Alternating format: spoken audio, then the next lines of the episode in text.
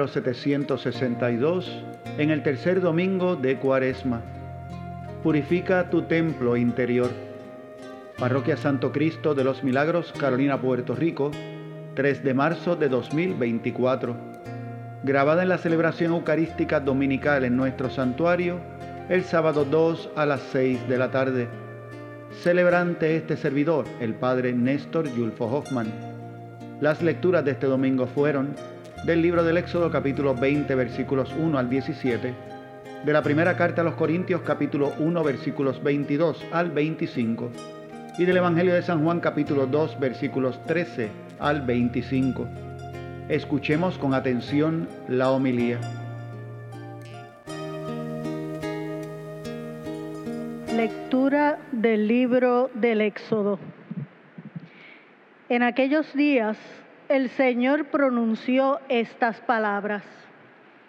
Yo soy el Señor, tu Dios, que te saqué de la tierra de Egipto, de la casa de esclavitud. No tendrás otros dioses frente a mí.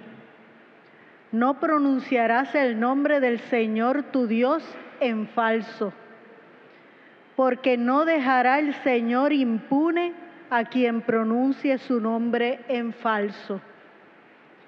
Recuerda el día del sábado para santificarlo. Honra a tu padre y a tu madre, para que se prolonguen tus días en la tierra que el Señor tu Dios te va a dar. No matarás, no cometerás adulterio, no robarás no darás falso testimonio contra tu prójimo. No codiciarás los bienes de tu prójimo. No codiciarás la mujer de tu prójimo, ni su esclavo, ni su esclava, ni su buey, ni su asno, ni nada que sea de tu prójimo. Palabra de Dios. Señor, tú tienes palabras de vida eterna. Señor, tienes palabras de vida eterna. La ley del Señor es perfecta y es descanso del alma. El precepto del Señor es fiel e instruye a los ignorantes.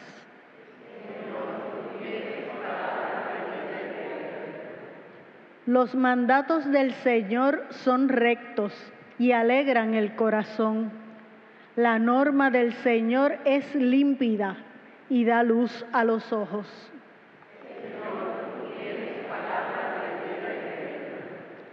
El temor del Señor es puro y eternamente estable. Los mandamientos del Señor son verdaderos y enteramente justos.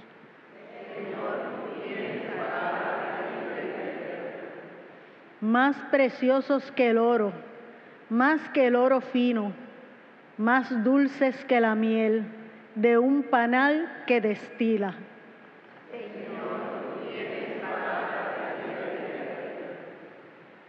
Lectura de la primera carta del apóstol San Pablo a los Corintios.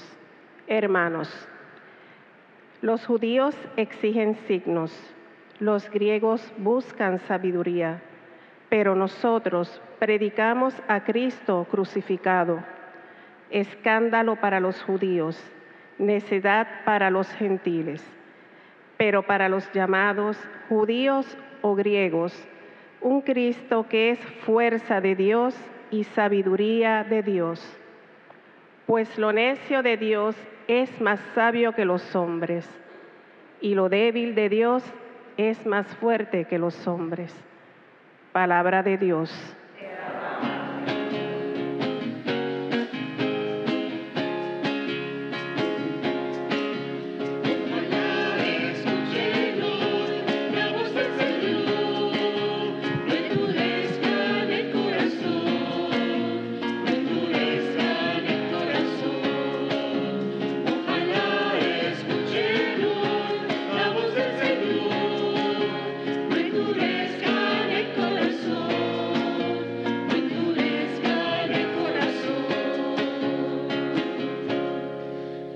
Señor esté con ustedes. Proclamación del Santo Evangelio según San Juan. Se acercaba la Pascua de los judíos y Jesús subió a Jerusalén y encontró en el templo a los vendedores de bueyes, ovejas y palomas y a los cambistas sentados y haciendo un azote de cordeles, los echó a todos del templo, ovejas y bueyes, y a los cambistas les esparció las monedas, y les volcó las mesas, y a los que vendían palomas les dijo, quitad esto de aquí, no convirtáis en, mi, en un mercado la casa de mi Padre. Sus discípulos se acordaron de lo que estaba escrito, el celo de tu casa me devora. Entonces intervinieron los judíos y le preguntaron, ¿qué signos nos muestras para obrar así? Jesús contestó, destruid este templo y en tres días lo levantaré. Los judíos replicaron, cuarenta y seis años ha costado construir este templo y tú lo vas a levantar en tres días. Pero él hablaba del templo de su cuerpo y cuando resucite de entre los muertos, los discípulos se acordaron de lo que había dicho y dieron fe en la escritura y la palabra que había dicho Jesús. Mientras estaba en Jerusalén por la fiesta de Pascua, muchos creyeron en su nombre, viendo los signos que hacía, pero Jesús no se confiaba con ellos, porque los conocía a todos y no necesitaba el testimonio de nadie sobre un hombre, porque él sabía lo que hay dentro de cada hombre. Palabra del Señor.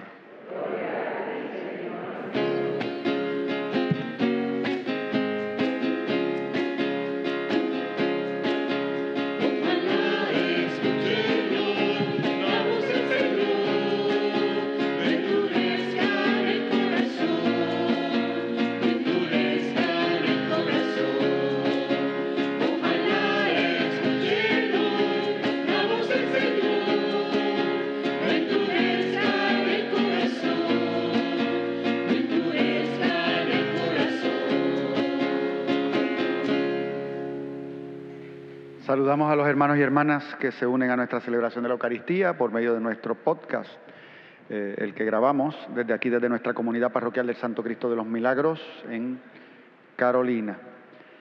Y comienzo por el final de las lecturas que hemos escuchado hoy, eh, extraordinarias como siempre, eh, pero particularmente por lo que nos dice el Evangelio cuando nos recuerda que el Señor Jesús conoce lo que hay en nuestro corazón. Eh, dice, no se fiaba de ellos porque les conocía. Suena fuerte eso. Podríamos tener como conclusión exactamente lo mismo. El Señor no se fía de nosotros porque nos conoce. Eh, si lo tomáramos de esa manera, eh, de esa manera literal, pues es fuerte. Al mismo tiempo hay que decir, bueno, pero el punto es que de hecho sí se fía de nosotros, sí pone su confianza en nosotros, nos llama, nos elige, nos envía. Eh, y más aún hay que decir, pone su confianza en, en nosotros conociendo nuestro corazón, conociendo lo que somos. Así que definitivamente algo sabe Él que no sabemos nosotros, porque si nosotros conociéramos la profundidad del corazón de cada uno de nosotros, ahora sí digo yo, nadie confiaría en otra persona eh, recientemente escuchamos una lectura en, la misa, si mal no recuerdo era de Jeremías, que hablaba el profeta, ¿verdad? Nada más oscuro que el corazón. Y decía al final, el Señor lo conoce. El Señor sabe lo que hay en el corazón de cada persona. Qué extraordinario es eso de que el Señor nos conozca. Usted puede ir a confesarse, a decir sus pecados. Y usted puede decirme todos los cuentos que usted quiera. Eh, porque cuando nos confesamos, eh, es curioso, es algo que da trabajo decir, porque usted va a decir sus pecados y da trabajo decir eso, está claro, lo entiendo perfectamente bien. Así que incluso cuando lo decimos, nosotros como que lo adornamos, como que para que suene menos feo. Y a veces hasta buscamos quién es el culpable que no es uno. Yo hice esto, pero fue por culpa del otro. Eh, y, es la dificultad que tenemos de revelar lo que hay en nuestro corazón, particularmente en aquello que no nos gusta. Que bueno, el Señor lo conoce. No lo tengo que conocer yo, el Señor lo conoce. El Evangelio de hoy es extraordinario, pero repasamos rápidamente algo del libro del Éxodo que escuchamos. La lectura, tomamos una versión breve que nos da el leccionario, eh, no la lectura completa de los diez mandamientos que aparecen en el libro del Éxodo, que fue lo que se leyó precisamente el día de hoy. Como parte de la alianza, este es el momento del decálogo. Lo escuchamos. Como dije, eh, resumido, se quitaron algunos versículos, eh, entre otras cosas, versículos explicativos. Pero ciertamente lo que nos propone es esta lista de cosas que son contrarios a lo que Dios quiere para nosotros. Primero nos dice hacia dónde tiene que estar nuestra mirada constante, que es hacia Dios, al que, vamos a adorar porque Él es el único Dios y no vamos a adorar otra cosa que no sea Él. Él es el único Dios. Y de ahí entonces que vienen otras prescripciones de la ley en torno a la idolatría, al uso de las imágenes, eh, en torno al uso de la palabra. Eh, y de la velocidad de nuestra palabra, al respeto de las cosas ajenas y al respeto de los demás, entre otras cosas porque son imagen y semejanza de Dios. Todo proviene del hecho de que amamos a Dios y solo a Él adoramos. De ahí eh, el celo de Jesús por lo que sucede en el templo. Voy a hacer un salto bien rapidito de una cosa a otra. Jesús llega al templo y expulsa a los los mercaderes del templo. El texto tiene enseñanzas que para nosotros pueden ser claras y precisas. Jesús nos va a hablar acerca de su resurrección y de la resurrección al tercer día. Destruyan este templo eh, y en tres días yo lo reconstruiré o al tercer día yo lo reconstruiré. Y el mismo Evangelio de San Juan nos va a decir, hablaba del templo de su cuerpo. Así que es un texto que habla de pasión, de cruz y de, y de resurrección. Destruyan este templo. Ese es el proceso de la cruz y del sacrificio para llegar luego eh, a la resurrección, donde aquel que es el verdadero templo, Jesús, eh, y en el que todos nosotros nos convertimos también en auténticos templos de Dios, pues será sacrificado para luego resucitar de entre los muertos. Así que esa, parte la vemos claramente. Es extraño eh, ver a Jesús eh, en lo que podría parecer un, arrebato de violencia, coger un fuete y entrar a fuetazo a todo el mundo. Eh, como que no suena lindo, ¿verdad? No, es el Jesús que nos imaginamos, volcando las mesas, cuando nosotros escuchamos este Evangelio tenemos que ver eh, lo que sucede en nuestro interior como personas. Y yo lo quiero relacionar a este camino de cuaresma que estamos viviendo y a lo que significa los propósitos de conversión que nosotros podemos tener. Si hemos dicho que en Jesucristo somos cada uno de nosotros templo del Espíritu, pues así también nosotros debemos pensar que en nuestra vida están los mercaderes del templo. Eso está dentro de cada uno de nosotros. Y la lista de los mercaderes es la que se leyó en la primera lectura. Es una mirada que está lejos de Dios. Esa, lista de los diez mandamientos no es otra cosa de qué pasa cuando tu mirada se aleja de Dios. ¿Dónde se posa la mirada y el corazón que está lejos de Dios? ¿Dónde se posa? Y se posa en otro lugar. Empieza ese templo a ser un lugar donde se está adorando otra cosa. Y precisamente eso es lo que sucede cuando Jesús entra al templo. El propósito del templo está desvirtuado. Allí no hay adoración, allí había otra cosa. Y por lo tanto hay que sacar, hay que purificar ese templo para que el centro del templo sea aquello que pidió precisamente Dios en el libro del Éxodo en los mandamientos. Si a Dios es al único que se le da culto pues eso sobre todo en el templo, sobre todo en el lugar donde está, eh, donde se supone que vamos a encontrarnos con Él. Y en nuestro caso, en el camino de Cuaresma, en el templo que somos cada uno de nosotros.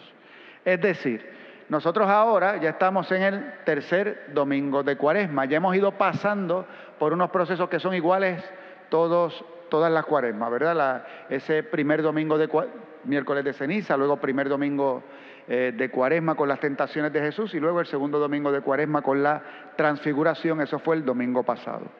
Sin embargo, hoy eh, ya en el caso del ciclo en el que estamos, el ciclo B, se nos propone una lectura que no escuchamos en otros ciclos. Y esta, y se nos está invitando a algo, eh, a buscar, a reconocer y a tener y a pedirle a Jesús la fuerza del Espíritu para que tengamos el coraje, y no estoy hablando de ira, el coraje es la fuerza interior para trabajar con los mercaderes que están dentro de nosotros y que no queremos sacar, porque aquellos mercaderes del templo no los sacaban, estaban allí, porque se pensaba que tenían un propósito y nosotros los dejamos en nuestra vida. Como he dicho, cuando nos vamos a confesar, justificamos hasta nuestros males. ¿Por qué? Porque no los queremos trabajar. Y definitivamente se requiere una fuerza particular del Espíritu para que saquemos cada uno de nosotros los mercaderes del templo. Yo les he dado este ejemplo muchas veces, pero no hay problema, ustedes se les olvidan, así que se los doy de nuevo. Eh, si alguien en la calle te habla y te habla fuerte y te dice algo con simplemente con palabras firmes, usted lo va a escuchar y usted va a decir, no seas malcriado. ¿Se lo decimos o lo pensamos? Ese es un malcriado. ¿Por qué? Porque mira cómo me habló. Que me respete. No me debe hablar a mí. No me debe hablar así. Que muestre respeto. Sin embargo, cuando uno hace lo mismo y habla de la misma manera, que uno dice, es que yo soy sincero. Yo hablo con franqueza.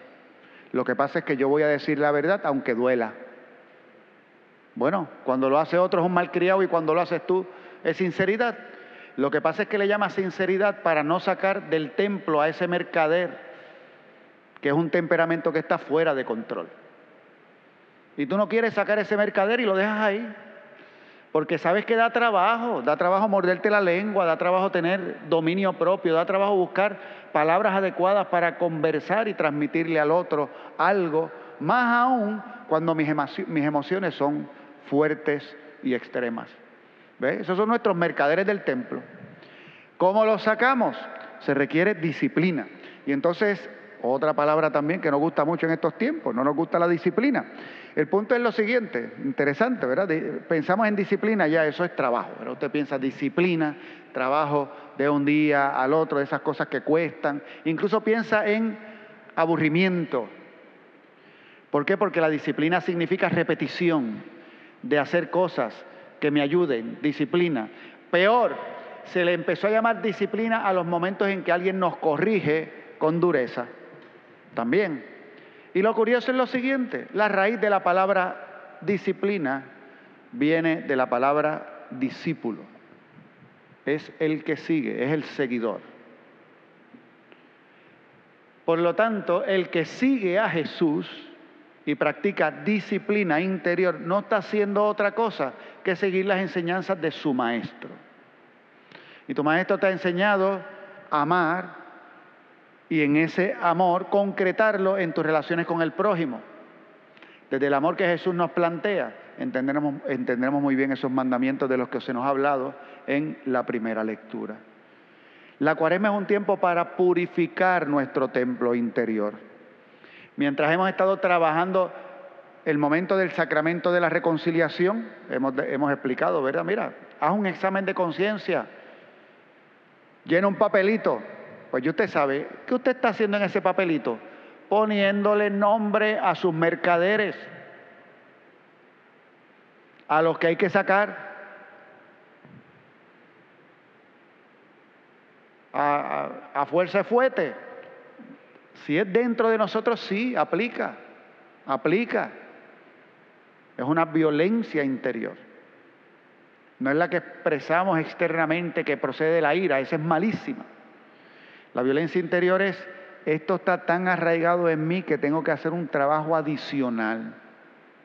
Tengo que hacer un trabajo adicional para arrancar esto que ya más que un pecado también se convierte en un vicio, en algo en lo que me he acostumbrado, en algo que continúa constantemente en la vida. Así que la cuaresma, ¿qué hace? Te propone ciertas cosas para que tú empieces día a día, y eso es lo que le dicen a usted, haga penitencia. Saca a los mercaderes del templo, proponte algo que te cuesta para que, para que tengas el entrenamiento del trabajo interior que se hace para que cuando bregues con lo grande sea más fácil. Entonces usted dice, espérate, yo tengo que bregar con esto y tengo que bregar ya. No espere, por ejemplo, a llegar donde un médico para que el médico entonces te diga, si no haces esto ya, tengo un amigo que le pasó, le dijeron, mira, si tú no trabajas con esto, lo próximo es insulina, porque no estás bregando ni con tu peso, ni con tu alimentación, ni con tu azúcar. Y para la edad que tú tienes es triste. Así que tuvo que bregar con un mercader de su templo, el que comía sin control. Tuvo que bregar con eso, el que tenía una vida sedentaria.